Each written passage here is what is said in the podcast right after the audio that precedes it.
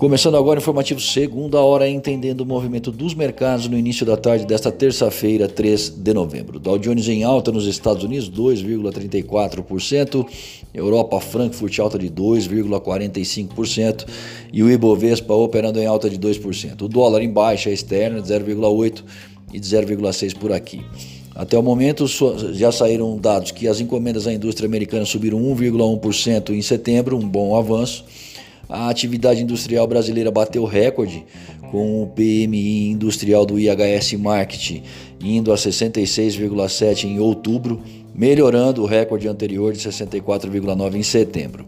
No mais, os agentes esperam pelo resultado das eleições americanas, se ele será contestado ou não, como será a configuração, ou seja, várias são as possibilidades. Inclusive, a do esperado pacote fiscal trilionário em apoio à maior economia do mundo voltará à pauta em breve.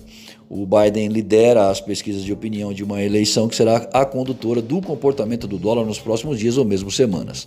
Fato é que mais estímulos econômicos são esperados, mas um resultado apertado e contestações judiciais, se acontecerem, podem elevar a volatilidade e a cautela. A semana tem uma série de indicadores importantes. É, também reserva coletiva do Jerome Powell, presidente do Federal Reserve, na quinta-feira após a decisão sobre o juro no país e o relatório geral do mercado de trabalho americano na sexta.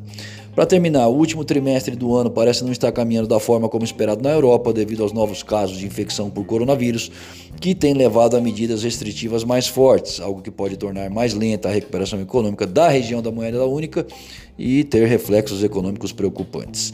O Banco Central Europeu pode afrouxar a sua política monetária em dezembro e demais medidas ainda seguem sendo discutidas.